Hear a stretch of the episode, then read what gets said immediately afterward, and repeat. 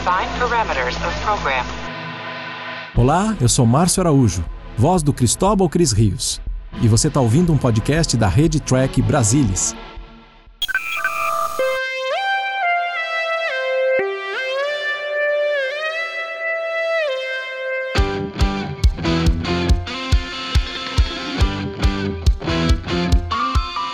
Você, seja muito bem-vindo ao Cérebro de Spock. Eu sou Murilo Von Groll e estamos aqui para dar um start no novo projeto da Rede Trek Brasilis.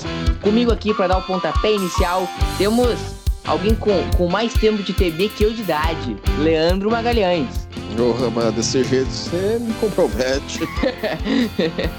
Valeu. Entregando a idade desse jeito. Não, não é verdade, tô entregando tua idade de TV, tua carreira, tua, tua longeva carreira. É, sei. Mas tá, tá valendo. Então, exatamente. Fala. Pode falar. não, então vamos, vamos apresentar aqui pro pessoal a ideia, a ideia do podcast, né? Uhum. É o, esse, esse podcast vai ser a trilha de comentários da série original para o Trek Brasilis. Uhum. É, então, assim, o que, que, que o que que nós faremos? A gente faz aqui uma, uma introdução, né? Começa- começar a conversar do episódio. Num dado momento, nós vamos dar play no episódio com, com o som no mudo. E a partir desse ponto, o pessoal em casa pode assistir o episódio acompanhando nós conversando a respeito do, do segmento. Leandro, é basicamente um podcast irmão do Barba do Riker, que é apresentado pelo Ricardo Nespoli pra, pela Stephanie Cristina, e do, e do Café com Genway, né? Do Carlão e da Roberta Maná. É o nosso, é um nosso Exatamente. podcast Exato. irmão. Exatamente, entendeu? E nós estamos fazendo aqui nesse modo de trilha de comentário. Uhum. Nada Então- impede, claro, da pessoa tá querer, querer nos acompanhar ó, todo dia, Claro. ouvindo no carro, por exemplo, entendeu? Tá bom, pode ouvir uma- dormindo, pode ouvir no carro, pode ouvir no avião, Mas- mas com- na festa essa- clandestina, onde ela essa, quiser. essa dinâmica de poder acompanhar o episódio assistindo a gente comentar a respeito dele, claro. Isso aí. ah, bora lá então. Ah, o episódio, né? Isso é um ponto importante. Não podemos esquecer É, de dizer tem que é apresentar que é o piloto, o nosso, nosso piloto aqui do nosso, do nosso episódio, a gente vai fazer pela ordem de exibição da série original, né? Uhum. Então o episódio vai ser hoje The Man Trap, escrito por George Clayton Jones, com direção do Mark Daniels. E também o- tem crédito, é, colaboração não creditada na escrita do, de Roddenberry e do Lee Irwin, que escreveu a outline original do episódio. Bora lá então. Bora lá, bora lá. Então, quando, quando quiser, assim, nós estamos aqui, você conta aí e a gente vai dar play ao mesmo tempo. Bora. Um, dois, três e action. Play, então a Enterprise está em órbita aqui de M113. Grande É, planeta, hein? Aqui tá, com, tá com a- os efeitos, assim, o, o que a gente está utilizando para nossa projeto Netflix. aqui é a cópia da Netflix, que certamente será a cópia padrão a partir de agora para todo mundo onde sair, né, de streaming, se for se acabar indo para para Paramount Plus, vai ser sempre Mas eu acho que ele vai ficar aqui, né? por bastante tempo na Netflix, né, Leandrão? Ah, certamente, né? Deve ter um contrato grande aí. Então, assim, o episódio está começando e, E- é e- interessante considerar que é, essa narração, esse log que o Kirk está fazendo nesse momento foi gravado por último. Ele não fazia parte, não fazia parte do roteiro do, do original, mas eles quiseram colocar uma narrativa. Tanto é que o, o- o- nesse ponto do Captain's Log, o Kirk tá falando meio que no passado.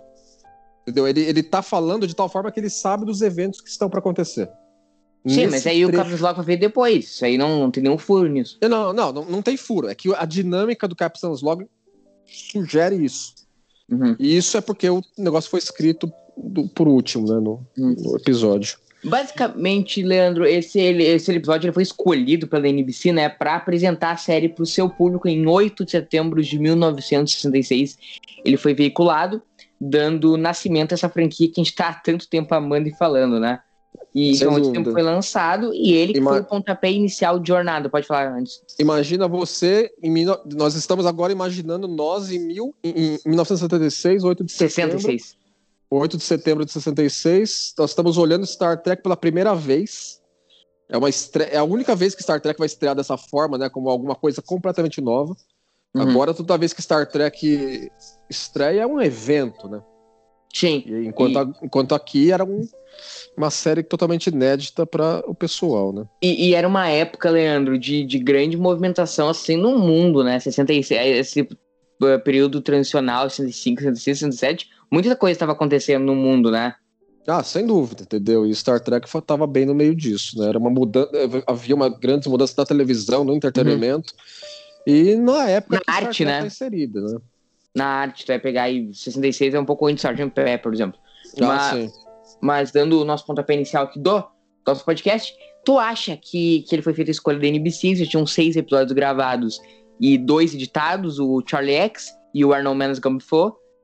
E, e tu acha que essa foi a escolha certa pra lançar a série? Eu tu, acho acha, que- tu acha que ele representa, meu querido Leandro Magalhães, a essência Ele- de Star Trek? Ele não é melhor do que o Arnold Man Has Gone Before, mas ele faz um bom trabalho enquanto apresentação da, da premissa. Ele Uhum. tem cenas aqui e ali que parecem que são colocadas para isso. Entendeu? A, a, a- narração do Kirk no começo, a, do Captain's Log, é, a situação aí que eles estão no momento tem muito disso, entendeu? Uhum. Até o ponto que eles se encontram com a dança aí. E ao longo do episódio a gente vai ver muito, muito disso também, eu acho. Mas é, mas é curioso que o primeiro episódio da série, não vou dizer que ele é focado, mas ele, ele, ele tem um foco no, no, no bônus, né? No magro. Sim, sim. Assim, aqui, naquele, nesse momento, ele foi o, o sexto produzido, né? Então eles já estavam com caído no chão correndo, né? Com os, com os personagens. Uhum. Então deu de ser o primeiro que entrou. Uhum. Mas eles já estão assim. Eles não, eles não estão do Estão nada. acostumados ainda. com o personagem. Eles já. já estão começando a cair dentro dos personagens bem, Uhum.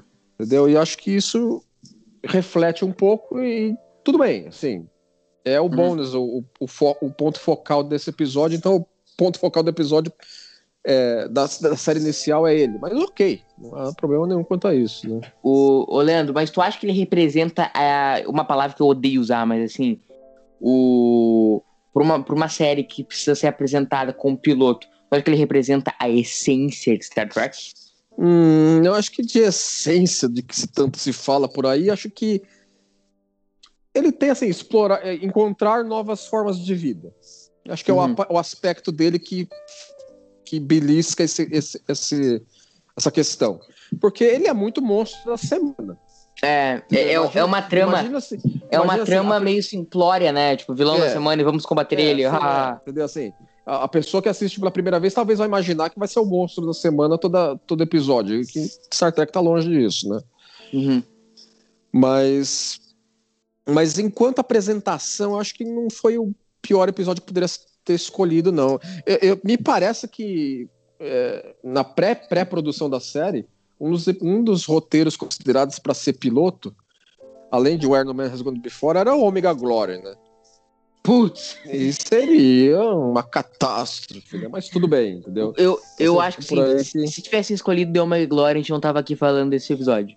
Provavelmente não, né? Mas tudo bem, né? Sabe desse É. primeiro, desse primeiro, dessa primeira geração de episódios, qual pra mim representa mais Star Trek? Hum. The Carbonite Maneuver. É, dessa, desse lote inicial, acho que seria um dos melhores, né? Sem dúvida. Uhum. E a gente já tem aqui, a- a- nesse ponto do episódio, já vimos os dois principais, né, do, do, do episódio, né, que é a Jenny Ball como Nancy Carter Uhum. e o Alfred Hyder como Robert Carter, né? Uhum. Alfred Hyder é um, é um- é- foi um ator que tá agora aí na tela, né? É, é muito uma, uma cara muito conhecida da época. Ele não fez Ocean's Eleven? série. Oi? Ele não fez Ocean's Eleven? Não, quem fez Ocean's, quem tava envolvido, acho que ele tava em Ocean's Eleven, mas quem tava envolvido em Ocean's Eleven, eu acho que foi o escritor, né, do, É, posso estar do confundindo. o, o, o, o, o George Johnson, ele, ele escreveu, acho que a história de Ocean's Eleven, não sei se ele escreveu o roteiro, mas ele fez o tratamento de Ocean's Eleven, ele também trabalhou em várias séries da época, né, como escritor, e também ele, ele, fez, ele foi coautor no Logan's Run. Entendeu? É, era um número de peso pra uma série eh, novata, né? Sim, sem dúvida, entendeu? Sim, tinha, tinha muito veterano da época na produção da, na produção aí de Star Trek, né? O Mark Daniels que dirige aqui o episódio ele dirigiu muito a televisão até então, né? Ele trabalhou com a, com a, com a Lucy Ball na produção de I Love Lucy, né? Entendeu? Ele é um cara que já tinha uma tram, uma experiência de televisão, embora assim, televisão. Televisão tinha o quê? 20 anos de idade né? Quando, mais ou menos enquanto indústria, né? Tu curte, Mas tu curte pessoal- I Love Lucy? Olha, assim, não é o meu copo de café enquanto, enquanto sitcom, né? Uhum. Mas, assim, a, a Lucy é, assim, alguém que é muito responsável por Star Trek existir Uhum. e todos nós estarmos aqui, né? Então, sem Uhum. dúvida, tem, tem um nome a ser sempre, sempre celebrado em Jornada das Estrelas. Thank you, Lucy. o, o episódio é um episódio, assim, que diferente, acho que da grande parte de TOS e de Star Trek, ele, ele dá uma evitada em grandes discussões filosóficas, né? Ele fica muito, muito mais centrado na ação do que na própria mensagem do episódio. É, assim, Trek. esse, esse, Eu acho que até por isso ele foi escolhido, né? sim, assim, ele, ele tem mais ação do que talvez os, o, a- o tratamento inicial do Leo Irving e o roteiro do, do Johnson tinha originalmente, porque o, o, o, o Roddenberry quis colocar um pouco mais de ação e a NBC também. Então eles trabalharam um pouquinho mais nisso no episódio do que originalmente talvez viesse a ser num formato do roteiro mais original. E aí o nosso galo velho morreu, né? É, aí temos o primeiro red shirt a morrer na. Mas ele é um blue Trek, shirt, né? né? É um blue shirt aí. Entendeu? Fala, continua. E então assim, então ele, é, o Roddenberry colaborou bastante com, a- com, com, com o roteiro desse em particular, né? Uhum. Muitos dizem talvez não para tão tão bem, mas tudo bem, né? Ah, ah, tu gosta das reescritas do Roddenberry como um todo? Tu acha que faz bem pra Tem, série? não, tem coisa que, que, que colaborou muito, entendeu? Eu acho que tem muita colaboração boa, mas também tem muita coisa que ficou, assim, é, meio corny, talvez, né? Ele, ele, ele, era um bom idealizador de ideias. Eu não vou dizer que ele finalizava bem roteiros, né? Eu acho, e aí uma opinião minha, que eu acho que o Roddenberry é uma, é uma figura super valorizada em Star Trek. Assim, não, não tô diminuindo o papel e a importância dele, mas assim, eu acho que a, a, a contribuição, por exemplo, do Gene Kun na, na, na série clássica tão importante como a dele. Eu acho que nos filmes ele Ah, mais sim, atrapalhou que sim, ajudou. sim. Eu acho que quando ele sai de TNG a série melhora, entendeu? Assim, não, eu, eu diria, uma vez a gente fez uma comparação, a gente fez uma comparação lá no fórum que assim, o Falei Gene no fórum. Roddenberry, ele vai, ele vai, ele, ele é o Bob Kane de Star Trek e o Bill Finger é o Gene Kun, é o Justman, é todo esse pessoal, é a DC Fontana que veio e adicionou muito ao mitologia de jornada. Sim, o falecido fórum, né? Ah, sim, sem dúvida. Que anos acabou o fórum, né? Só por curiosidade. Ah, assim, ele, ele se esvaziou porque as coisas navegaram para redes sociais, né? O, o típico fórum, do, como era tal qual dos anos 2000, não tinha muito mais razão de ser, né? Provavelmente esse debate foi antes de eu nascer. Talvez. O, não, mas assim, eu, eu, eu sempre digo, e não é um demérito, Ronenberg, mas que o meu Gene favorito é o Gene Kun, cara. Acho que eu Uhum. sou apaixonado pelos roteiros dele. Eu, que pena, que pena que ele não que ele não continuou em Star Trek. Eu acho que até fui eu que escrevi na primeira empresa. Ou eu ou tu, eu realmente não sei, eu não tô tomando glória, eu acho que fui eu. Olha Escrevi só essa, que...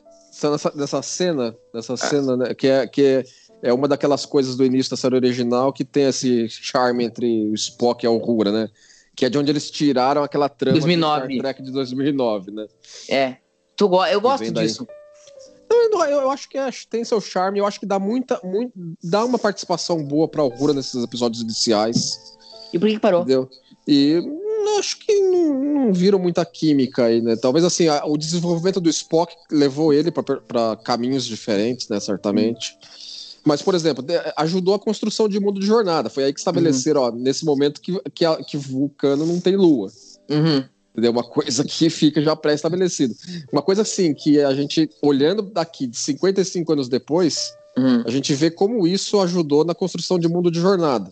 Uhum. Mas nesse momento aí é uma das poucas coisas da cabeça deles, né? Eles estão preocupados em jogar uma série de televisão pro ar com O a cara sua que qualidade, escreveu claro, o- né?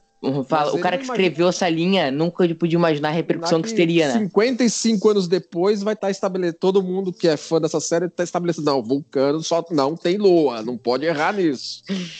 E, e, às vezes tem um aspecto até um pouco negativo, né? Que às vezes o cara escreve um bagulho correndo lá ah, e sim. vira uma marra do é, Canon. Isso é uma coisa de, de se escrever para televisão, né? Uma coisa que o pessoal aí fora tem que considerar, né? Que, ah, porque vamos escrever, tem que se, tem que se escrever o roteiro, que não sei o quê. Mas você tem que considerar que é uma dinâmica de televisão. Que existe oh. uma, uma coisa em torno que você tem que trabalhar na, na, no ritmo de televisão. Para mim, o principal caso disso, Leandro, é daquele episódio do apagar das luzes de Star Trek que eles, eles apresentam o Zephyr Cochrane que tem aí um, um tipo um, sei lá, um conflito com o Zephyr Crockett de First Contact. Fala, cara, assim, cara, eu simplesmente desconsidero o Zephyr Crockett de Tosa, né? Um os, os, caras fizeram o bagulho aos 49 do segundo tempo lá em Tosa e aí eu vou ficar me amarrando por causa disso. É, eles colocaram lá determinados elementos que, que, que serviram como base para muita coisa depois da jornada e que eles depois eles tiveram que, futuros escritores de jornada tiveram que escrever em torno, né? E, é, é, faz parte da construção de mundo de uma série que não imagina, que não se imaginava seria a pedra fundamental de uma franquia tão grande. O pessoal tá colocando uma boa série de ficção científica na rua e não, não pensava nesses aspectos, né? Sim. O, eu, eu acho muito interessante o, esses uniformes né, do começo da série clássica, o tecido deles, né? Ah, é, certamente, entendeu? Assim, você vê que é uma coisa é, feita meio que. Não, assim, tem, tem um bom corte para eles, mas você vê que é uma coisa mais simplificada para produção de uma série de televisão. Eu tenho certeza que em 2264 os caras não vão estar usando isso no espaço. é 2264 esse episódio, né? Como? 2264 esse, esse episódio, né? Sim. O pergunta, ô, ô Leandro, uma, uma dúvida que eu sempre tive. Como é que funciona assim? O, o Arnold Mendes Go Before é o primeiro ano de viagem e aí a partir daí já é o segundo? É, nós entende-se que ali seria é, é, assim, não é bem o começo do primeiro ano. Seria assim, eles a gente pega a série com eles andando. Hum. Entendeu? Então, assim, é, mas seria o primeiro ano, né? então isso aí é o primeiro, primeiro ano ainda. Primeiro, não seria o primeiro dia do primeiro ano, é. Seria meados do primeiro ano, vamos dizer. Digamos, a Enterprise saiu em maio, eles estão em agosto. É, não, acho que mais pra frente. Nunca foi estabelecido de maneira. Tu diz esse episódio, tu diz esse episódio. Uh, teria que ver datas na, na, no Memorial, talvez se tem alguma coisa pré-estabelecida anteriormente a isso, mas eu acredito que não. Seria meados do primeiro ano da, da, da, missão de cinco anos. E aí cada temporada representa um ano, né? É, sim, a ideia, a ideia seria essa. E Taz o quarto ano. Entende-se que sim. Eu entendo que sim. Isso não está estabelecido canonicamente, mas. Imagina. E esse, e esse quinto sim. ano de viagem que ninguém mostrou não estaria aberto aí para um reboot pós Strange New Worlds? O que, hum, tu acha? Não sei, acho que não. Acho que eu considero no meu fandom Star Trek Continuous como o quinto ano da ah, série. Sim. Né? Eu acho que cada um tem o seu fandom e ele vai incluindo uns livros ali, né? Um livro, tipo o Portal do Tempo. Ah, sim, vai incluindo Continuous. Acho que hoje 90% dos fãs têm contínuos no, no, no, seu. No ah, seu é, quem conhece, seu exatamente, quem conhece.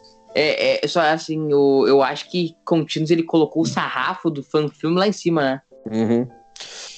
Nesse ponto do episódio aí, a gente tá assim, a gente já meio que sabe assim, quem tá assistindo mesmo inédito, considera que a Nancy tem a ver com a treta que eles estão enfrentando aí, né? Claro. E, e eles agora estão começando a ligar a questão do sal ao, ao, ao, a morte deles com a questão deles estarem questionando por sal aí nesse momento, né? Que, uhum. é, que, é, que é nessa, nessa cena em particular que eles vão estabelecer com mais clareza que uhum. que o, a questão do sal tem sido fundamental na, na no que eles estão comentando aí, né? O, o, o Leandro, o, no, no, roteiro original do Clayton Johnson, o professor Carter, ele, ele, ele sobrevivia no final, né? Ele sobrevive, é, é uma das coisas que, que mudaram. Não, o, o, é, o, o, tratamento original do, do Lee Irwin, se eu não me engano, tem ele sobrevivendo. E, e dá, e dá um, um final mais bittersweet, eu diria, do que o final meio meio direto que esse episódio tem, no final Uhum. das contas. Que assim, que ele morre, os- o bicho morre e fim, fim de papo. É, por- porque essa questão, Leandro, do, do, do bicho, de o bicho que. o- Acho que não, não, não podemos ficar falando adiante, não, não vamos dar spoiler, né? No episódio de 50 anos atrás. Mas o episódio ele fala muito sobre isso, sobre a criatura que matou a mulher dele, né? E que ele convia com ela. Acho que fala É. muito sobre a solidão do ser humano, sim, né? é, sim, tem, tem isso, entendeu? O episódio endereça essa questão, né? Assim, que nesse planeta aí havia milhões desses seres, agora não tem mais, só tem mais um, e aí ele se viu na situação, ele mata o bicho ou ele fica com o bicho? Mesmo Sim, ele tendo matado a esposa dele, né? E pra- ele escolhe o caminho de um fazer companhia pro outro, no final das contas. E, e fala muito sobre a solidão do ser humano, é o que o ser humano só é capaz de fazer pra não ficar mais só, né? Uhum, exatamente, entendeu? Tem, endereça muito essa questão aí. Acho que é o, o mote filosófico principal do episódio. Que é uma marca de, de, de Star Trek e de TOS, principalmente, né? Ah, sem dúvida, entendeu? Eu acho gozado que, assim, que uma coisa que eu sempre considerei episódio, assim, é, é, ele, ele está estudando a civilização que foi desse bicho. E, e, e isso nunca apareceu nos estudos, entendeu? Parece que eles estão descobrindo. Quer dizer, não ele, Uhum. mas o, a, a federação, que até então não era conhecida como federação no, no, no, no cânone da série até o momento, né? Isso vai ser estabelecido mais pra frente. Mas assim, eles estão estudando essa civilização e até agora não esbarraram que existiu essas, os habitantes desse- dessa civilização aí. Uhum. Entendeu? Onde, onde é que estão? É, é- é- são os, os antepassados do vampiro de sal. Essa aí é a civilização do vampiro de sal. O cara tá Mato, estudando morreu mais um lá. É mais, é mais outro agora, e não é vermelho, hein? Cara, eu vou dizer, a primeira vez que eu, que eu, que eu vi o episódio na minha cabeça inocente, sabe o que eu achei que era? Hum. Que o cara tinha desmaiado e a mulher tinha dado um monte de beijo. Isso era marca de batom. ah, desconto, devia ter uns oito anos. Dá um, Ah, dá um não, mas certamente, certamente não é uma extrapolação muito doida de se fazer. Até porque, porque, o, porque no, no final, ali, quando a, quando a mina trai ele, ele faz uma sugestão ali, né? É, gostado que no começo, assim, é, bem na primeira cena, é estabelecido que, assim, parece que cada um vê quem a pessoa quer ver. Uhum.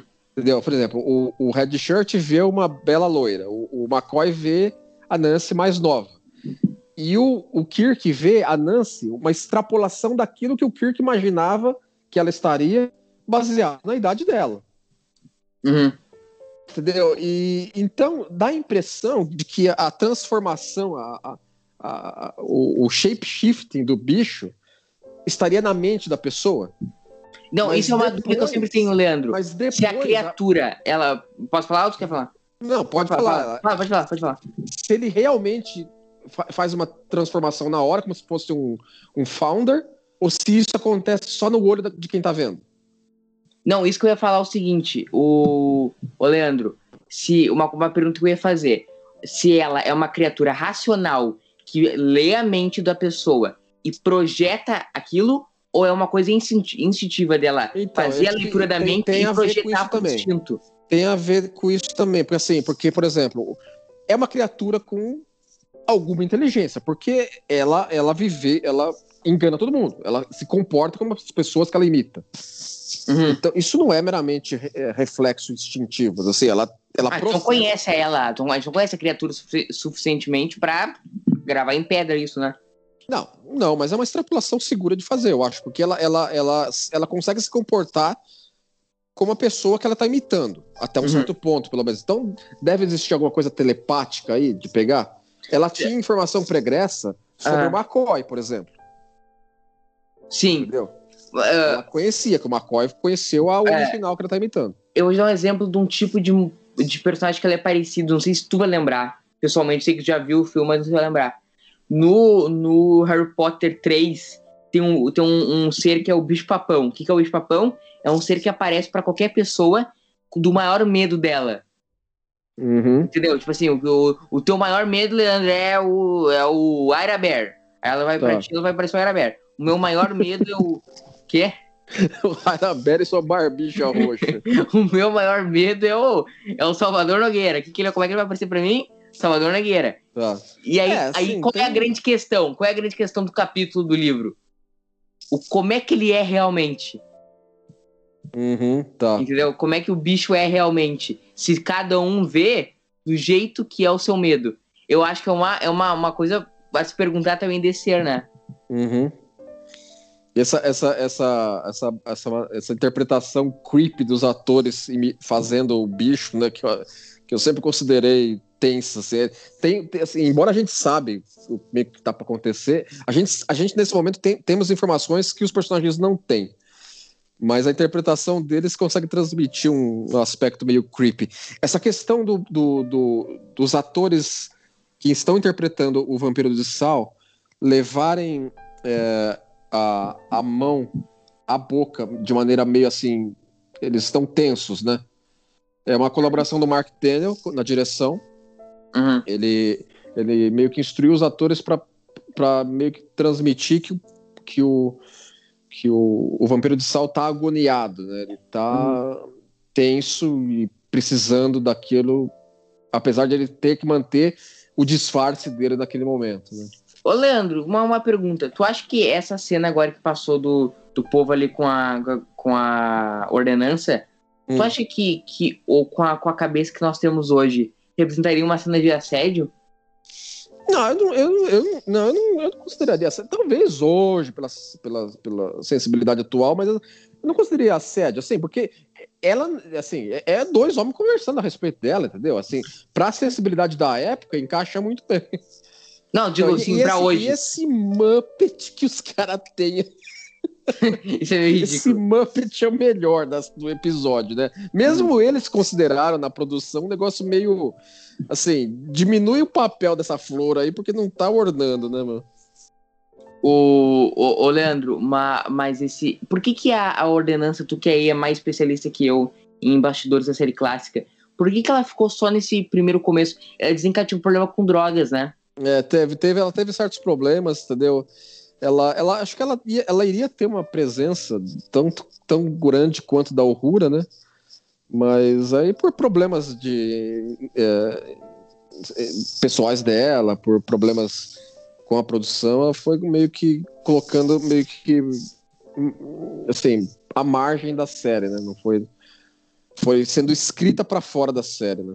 O, e Leandrinho, e ela ia ser um interesse romântico no Kirk, né? Só que aí espera a ideia do Kirk ser um cara assim mais, entendeu? Vai, o Kirk vai ter a mina da semana. Ah, a flor tem a formato de uma mão, né? Certinho, né? Bacana isso aí. Parabéns, produção do, do, do episódio. Isso, isso aí é meio. É, é over demais, né? Não é ridículo. É, essa, essa, essa, essa planta aí, essa planta aí tá muito estranha, mas tudo bem, né? Ô, Leandro, mas o que a gente tá falando assim do lance, ela ia ser um interesse romântico do Kirk, né? É, seria, seria, né? Mas aí eles também colocaram assim. Acho que eles, eles não quiseram desenvolver isso, talvez por não considerar que um negócio desse de longo termo seria profissionalmente aceitável aí na, na, na frota. E, E será que é, Leandro? Ah, por ela ser a ordenança do cara, acho que ficaria complicado, né? Ah, mas sim, é uma relação meio chefe-secretária, né? É, que na época tinha, É. tinha assim, uma, uma aceitação velada disso, mas, mas mesmo assim, né? Acho que não. Especialmente numa situação que assim, que eles consideram nesse momento aí a coisa mais militar do que, do que viria a ser. Não, e Leandro, tarde, né? aqui entre nós, a frota é organização militar. Não, eu também considero. Tem gente que não, que você falar isso é um absurdo, entendeu? O cara quer, quer te bater já, mas eu considero uma. E, e eu não vejo problema nisso, entendeu? Qual é o problema, né? Problema inerente. Falam militar como se o militar fosse. Tudo bem. É, tem esse como, como se fosse xingamento, né? O militar. Entendeu? Mas é o braço, é o braço de defesa da, da federação. E tem que ter, né? E tem que ter. É tipo a República. Essas, essas, falas, essas falas em Swahili tão, tão, é, é Swahili mesmo. Hum. Entendeu? Existe, existe tradução adequada para isso na, inter- na internet. Uhum. E, e eu acho que nesse momento o, o, o, o Vampiro de Sal ele não imitou ninguém em particular. Ele imitou. Talvez ele tenha visto esse tripulante pelos corredores, mas. Mas a Aurora depois fala que, assim, de onde caiu esse cara? Eu, eu, eu conheceria se ele fosse um, um compatriota meu da, na nave, né? Uhum. Então dá a entender que o Vampiro de Sal meio que extrapolou esse maluco aí. Talvez de nenhum tripulante em particular. Ô, ô, Leandro, e sobre esse elenco, esse casting do começo da série? O, a Ordenança, o Rura, o Sulo, o Spock, o McCoy e o Kirk, né? No, do, e o McCoy, claro. Tu acha que. E a troca, pra, depois, meio que saiu a Ordenança, entrou o Chekhov, né? Tu acha que depois a edição deu uma, uma melhorada? Como é que tu enxerga esse casting até o final da série? Não, assim, ah, eu, eu, sempre considerei essa. A introdução do Chekhov é no segundo ano, claro, né? A gente sabe.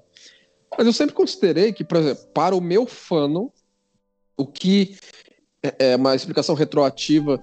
Ele sempre esteve na nave. Ele sempre esteve na nave, é por isso que o Khan lembra dele.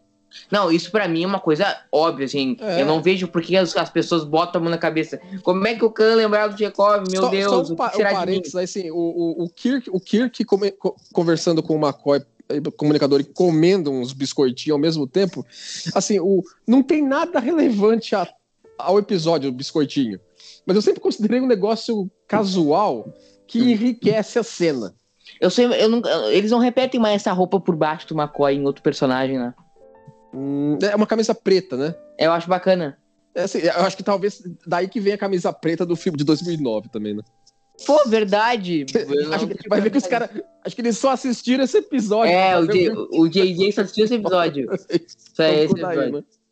O, o, mas, Leandro, voltando ao assunto do ali que a gente tava falando, cara, não tem que as pessoas botam na cabeça, meu Deus, como é que o Khan lembra o Tchekov? Cara, ele sempre esteve na nave e foi promovido é, a ponte. É, assim, é, um negócio tão simples, entendeu? Uhum. Eu não sei porque que tem tanta celeuma em, cima, mas ok, entendeu? Sim, é, eu não sei qual, qual a dificuldade das pessoas, as pessoas aceitarem isso. Ô, ô, Leandro, uma curiosidade, nesse episódio, o Dr. McCoy dizia pela primeira vez a, a clássica frase, né? Ele está morto, Dino. É, é, acho que assim, é, foi bem no começo, quando a gente comentou do primeiro Red Shirt lá morto. Acho que, é, é, acho que ele falou, ele está morto só, se eu não me engano. O pessoal pode voltar e olhar, mas. Mas assim, mas fica sendo um mote da, do personagem, claro, né? E, e não seria a última, né? Não seria a última. seria... E virou uma coisa da cultura pop, né? É, muita gente até que não, que não conhece Star Trek direito já ouviu falar disso. Né? E usa, às vezes, né? E, e repetindo aquele negócio que a gente falou no começo. O cara que escreveu essa linha de roteiro, como é que ele poderia imaginar que viraria que um meme em 2021? Exatamente, né? É tipo Daí o cara vai. que escreveu é, o It's a Fake lá no In the Moonlight. Uhum. É, o It's, a, o It's a Fake é mais no fã, não só, né? Claro, se você falar para um outro fã. É... Ah, sim. Sim, mas, mas o, o, o, o, o Está Morto, de tá no nível. Tá tem, tem outra mais alto, né? Tem uma outra também que é muito cultuada na cultura pop do McCoy, que é Eu sou médico, não sou tal coisa, né? Ah, não, sim, é essa também. Eu sou um médico, não sou engenheiro, sou um médico, não sou um soldado. Uhum. Falando sobre isso, tem um, um livro que é sobre nesse plot, acho que é Eu sou, eu sou um médico, não sou um capitão um, um, livro que o, que, o, que o McCoy sai, o Kirk sai com, com acho que com Sulo e tal, e deixa de sair, como assim tava tudo muito tranquilo, ele deixa na sacanagem o McCoy de capitão. E dá uma tá. merda. E uhum. dá uma uhum. merda, e aí, só que como o Capitão Kirk deixou o McCoy de capitão, ninguém pode tirar. É, e aí tem que resolver a treta ele de capitão. Já leu esse livro? Isso tem uma tem um da, da, nova geração também quando a, quando a Crusher também ela fica como capitã da Enterprise num dado momento lá. Não foi, não é, não é disso, Troy? Né? Não é Troy?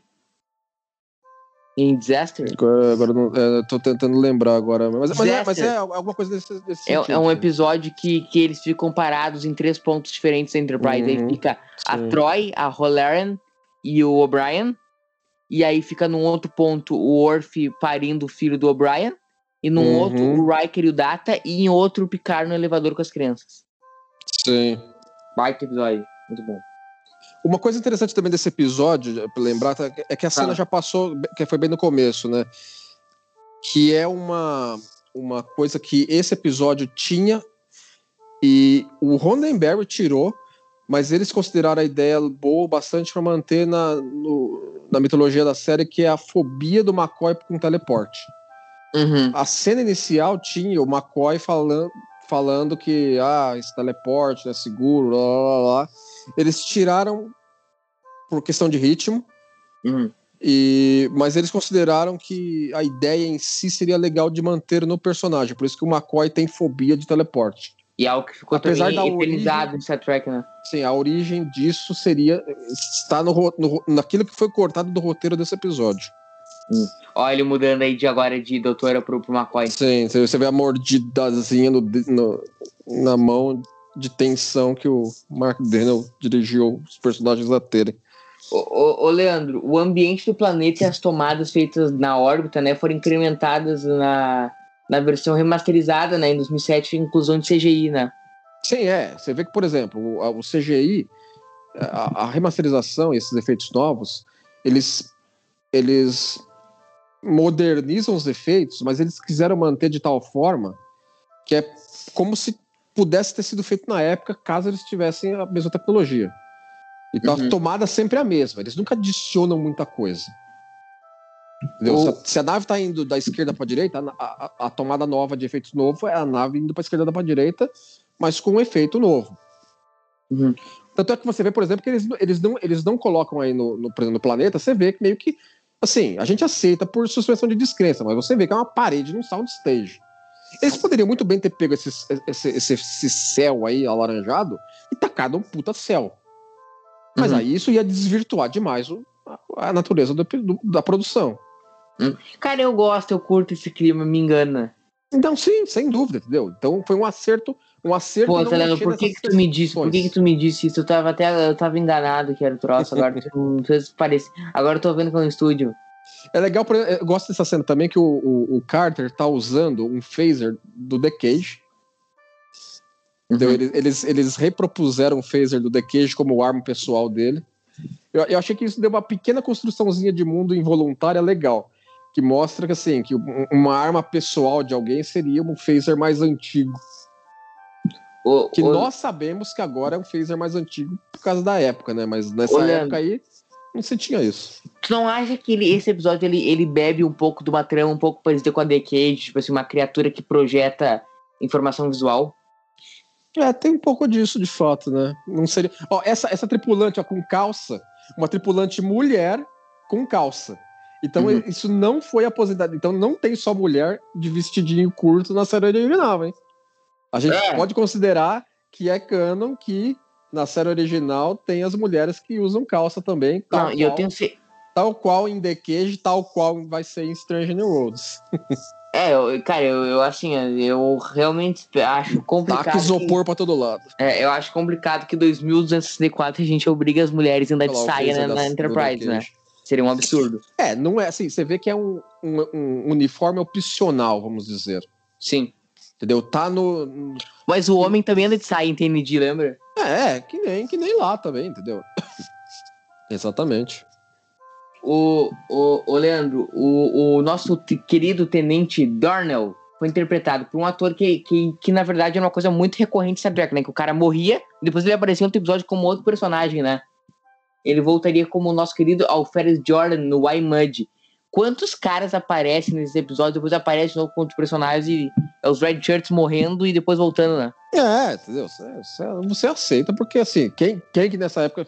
Reprise não era o comum nessa época, né? Então, ah, então qual, nunca vão notar. Qual a explicação canônica para isso, senhor Cannon? Sei lá, não faço uma remota ideia. Clone. Irmão gêmeo? Irmão gêmeo. É um gêmeo. Essa tomada, essa tomada vinda da, da câmera da, da, da do turbo elevador para dentro da ponte não é muito comum, né? Pelo menos eu não lembro muito, né? Eu gosto muito da direção do, do Mark Daniels.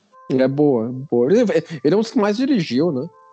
É dele aquela edição, aquele, aquele, aquele episódio que acho que é o único episódio com a tomada que olha pra tela e que vai passando na frente da tela com várias informações e o que foi andando na frente da tela andando, sabe o que eu tô falando? Eu sei, eu sei mas não tô lembrado se é. Acho que é o Mark Daniels que faz. E eu acho que ele é o recordista de episódios na, na série clássica. É, acho que ele. É, tem vários vários e vários episódios. E essa corridinha do Kirk aí é ótima. Porque é uma dancinha, né? Pra que ele tem que rebolar assim? Fazendo uma manobra evasiva aí. Não correr que tomar tiro, né? Ele fica andando. Nessa época, Leandro, as patentes eram no, no pulso, né? É, era no pulso do, do, do uniforme, né? Uma coisa mas, mas caindo, pro, caindo pro naval, né? De ter patente no. Mas eu gosto daqueles botãozinhos de TND, sabe? Ah, sim, sem dúvida. Assim, a partir, da, a partir daquele ponto, é, eles começam a estabelecer que patente na frota estelar era sempre uns negocinho na gola, né? Uhum. As patentes são, principalmente nessa época, é alferes, tenente júnior, tenente sênior, uh, tenente comandante, comandante, capitão, capitão de frota. Uh... Acho que capitão de frota não tinha. Eu acho que isso aí, acho que colocaram. É, aparece citado aqui e ali, mas eu não tenho certeza até que ponto era. Comodoro, né? Comodoro. Aí, Comodoro, é Comodoro viria a ser usado às vezes, de novo em jornada, mas pouco. Assim, porque Comodoro é uma patente militar do, da, das marinhas britânicas britânica e do, membros do Commonwealth, né? Não é, não o é Commodore algo... é algo entre o capitão e o almirante, né? É, entre o capitão depois, almirante, é. Depois é equivalente, é equivalente a contra-almirante na Marinha dos Estados Unidos. É, mas aí, se eu não me engano, né, na, na, na frota, aí tem capitão, comodoro, contra-almirante, vice-almirante, almirante e o almirante Manda-chuva. É, eu, eu, não sei se chegaram a utilizar todas essas em todos. Em, em, o Kirk não é contra-almirante no, no, no, no, no The Motion Picture? É, teria sido o primeiro, o primeiro posto de almirante dele, embora ali ele, ele tava meio como Chief of Starfleet Operations, né? Que uhum. é um cargo que precisaria de um almirante de mais patente para se ter nele, entendeu? Uhum. Poderia se pegar um almirante de entry level para isso, entendeu? o, o, o Almirante, o Almirante Mor, nós vimos que é o clássico Almirante de cinco estrelas. A gente viu poucas vezes na série, né? Tem o, o Cartwright nos filmes, tem aquele o Almirante Cobra lá, que é o Almirante Mor da Federação, no, acho que é no primeiro anti-TNG. É, são poucos que a gente vê no fim, né? É, é, é, nem, nem deveria se ver tantos, né? Eu diria, até porque é um cargo alto demais para o dia a dia da né? frota, né? Exatamente. Ele ia ficar em São Francisco, né? É, seria um cargo até, entendeu? Pra isso mesmo. Você não acha que seria um, um cargo final pro Kirk? É, não. Pra o Kirk, é que assim, o Kirk, é, é que assim, a gente não tá. O personagem não foi estabelecido para chegar a esse nível de, de enquanto história pessoal dele, né? Ele sempre foi para não, o cara que tem que tacar a mão na massa. Uhum. E ele e, e ele o, o, o, o, o motion picture meio que estabelece isso, entendeu? Ele quer ter a mão na massa, ele não quer ficar atrás de uma. Criticana. É. O, e pergunta: não, vamos começar o, o, o, podcast polêmico, Leandro. Não vou dizer perguntar seu favorito. O Kirk é o melhor capitão da Frota Estelar? Hum, se, se, você perguntar o meu capitão favorito. O meu é o Kirk favorito. o meu Cisco. Ah, que assim, cara, escolher entre o Cisco e o Kirk é tipo assim, é, pra mim, bota uma Agora, arma, agora você fala assim, é o melhor capitão, é difícil estabelecer essas coisas de maneira categórica, né? Isso aí dá muita conversa. Leandro, tu foi preso, ok, pelo, pelo Império Klingon. E a Frota Estelar vai fazer uma operação de resgate para ti. Quem tu quer que seja o capitão que vai coordenar a operação de resgate pra te salvar? Ah, nesse caso eu quero Kirk. ele então, então ele é o melhor capitão lá. É, mas aí tá, melhor pra quê? Entendeu? Exatamente, tem tarefas distintas, entendeu? Tem tudo isso aí, né?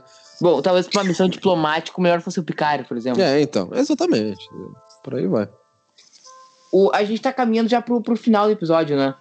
É, então a gente tá, estaria aqui no começo do terceiro ato, né? Já tá com o Carter aí no, no na sala de reuniões, né? Eu, eu, sempre, assim, sempre fica aquela dúvida, né? O Carter vê o vampiro de sal como McCoy ou vê como, como o vampiro de sal mesmo, né? Porque o Kirk já tem uma, uma, uma percepção. É, o próprio Kirk levanta essa hipótese, né?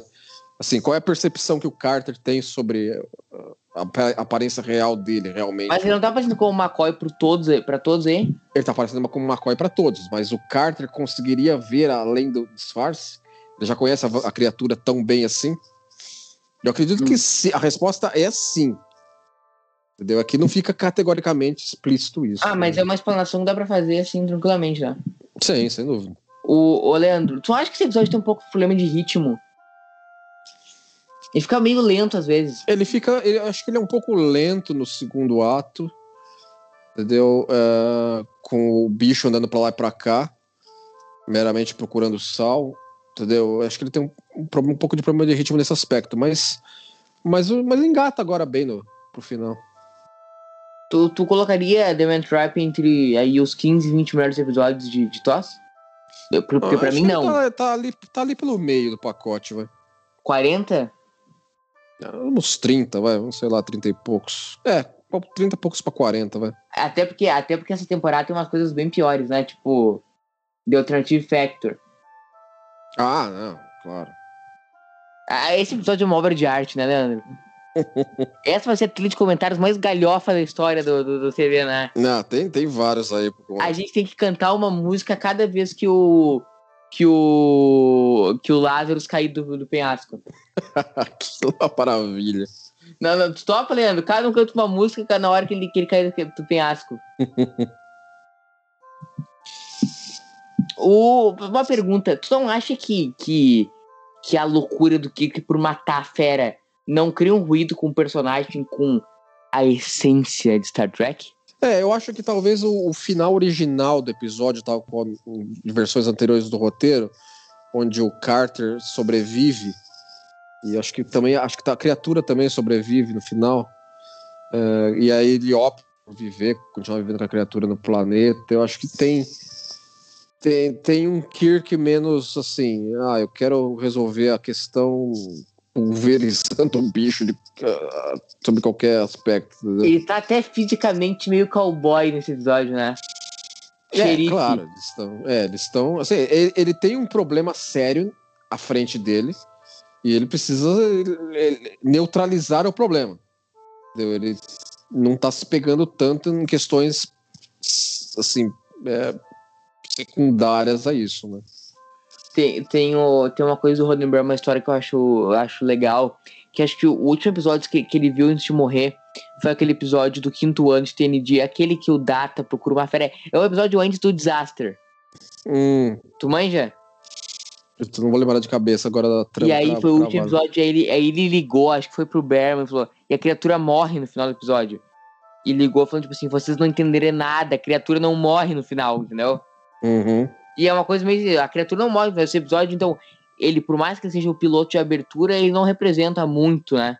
Sim. O que é jornada. Não sei o que tu acha disso. Não, acho que é, tem, tem um pouco a ver, sim, né? Nesse ponto aqui, ó, o, o, o, o Spock foi ferido, né? E você vê que é aí que se estabelece que o sangue, o sangue verde. verde é verde. Foi uma, uma, uma, uma, uma colaboração do Mark Daniels, ele que estabeleceu que o sangue era verde entendeu? Tem até um pouquinho de vermelho, porque a, a, a, o laboratório de revelação do filme olhou aquilo lá e falou assim: ah, mas tá meio errado, entendeu? Os caras foram tentar corrigir, aí ficou com um toquezinho de vermelho. entendeu? Que nem, os, que nem o laboratório tentava corrigir a cor da, da, da Vina lá no The Cage, né? E voltou, uhum. voltou a cor várias vezes errada. Os caras botando de volta pra. Esse efeito é claramente uma foto, né? É, foi uma steel parada, né, pra mudar pra. pra... É, mas isso aí, isso aí vai, isso aí ficou feio, né, gurizada, produção.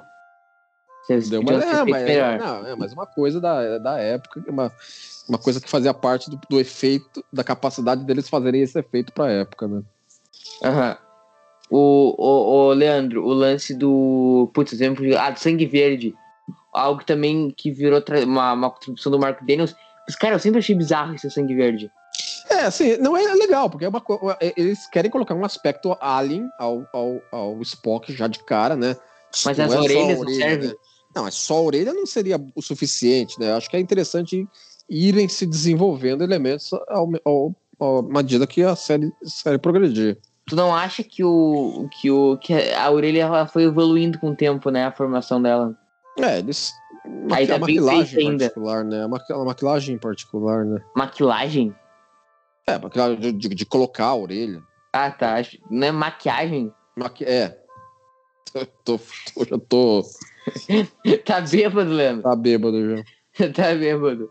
O, e, e aí ele começa a brigar o Kiko McCoy. Mas o que eu ia te perguntar, o que eu ia, o que eu ia comentar. Olha lá, já faz um, ele faz um voodoo no Kirk já para congelar ele, né? Então você vê que tem um aspecto hipnótico a capacidade do bicho, né? Olha, ela tá fazendo o Mind Trick. Curizada, e uma pergunta, uma, uma revelação. Quer tu fazer a revelação, Leandro? Hum. Sobre essa parte do episódio comigo? Você chegou no ponto que você nunca assistiu. Eu nunca assisti essa cena, porque por algum motivo eu assisti. Eu assisti a, a série clássica umas cinco vezes. Olha as porradas que o. é, uma coisa meio alterada. Nossa, que loucura! Você não quer nem saber, né, ela? É que Porra, uma... Ele sai voando já. é o seguinte, pessoal que tá assistindo o podcast aí. Eu, por algum motivo, assisti a série clássica mais de cinco vezes, mas eu nunca vi o, aí a parte final do episódio.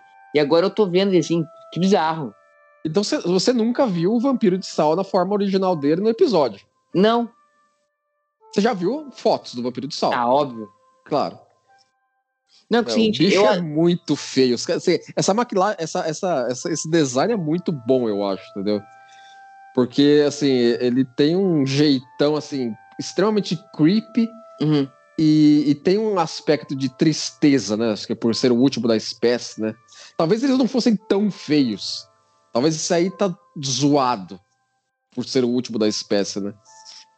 Ô, Leandro, eu, só assim, é assim, eu assisti a série clássica mais, de, sei lá, de 4, 5 vezes, mas esse, não é o episódio aquele que eu pego assim, pô, sábado de noite, peço uma pizza, pô, vou assistir Uhum. The Man Trap, entendeu? Sim, é, não é o, o que se primeiro pega da prateleira. É, é assim, e aí acabou que assim, eu nunca vi, sei lá, não tem explicação, é só peço desculpas ao, ao público. Tô assistindo junto com, com vocês aí o, o final. Ó, Por que você, que eu- tá, você tá em 19 em 8 de setembro de 66 nesse momento. 866, eu tenho que sair daqui, porque daqui um pouquinho eu tenho que ir comprar o meu revólver que saiu dos Beatles. É, então. Então. Que bicho feio, hein? Meu Deus. É muito feio. Tu acha Aí que. assim, aí, assim, aí, assim, ele, ele é até mais bonitinho na versão de Lower Decks, né? Que ele aparece duas vezes. É, é, Alguém dessa espécie aparece duas vezes, né? Então, como é que ele aparece se é uma espécie, se ela tinha sido extinta, Leandro? Então, assim, uma coisa que é interessante, quando, quando ele aparece em Lower Decks, né? é, uma coisa que foi tirada desse episódio é, o, é o, o Carter sobrevivendo. E uma das falas do Carter no final do episódio, falando pro Kirk, ah, eu vou ficar no planeta, lá, lá, porque eu tenho esperança de encontrar outros que nem ele. Uhum. Ou seja, ele ia passar a estudar o planeta como um todo, não só aquela área que ele estava, em busca de outros sobreviventes da espécie dele. Uhum. Então você vê que a escrita original deixava implícito que talvez não fosse o último da sua espécie. Uhum. Então, por aí a gente tira um fanãozinho básico de que aquele outro lá que apareceu pro, pro pessoal de Lower Decks seria um outro sobrevivente também.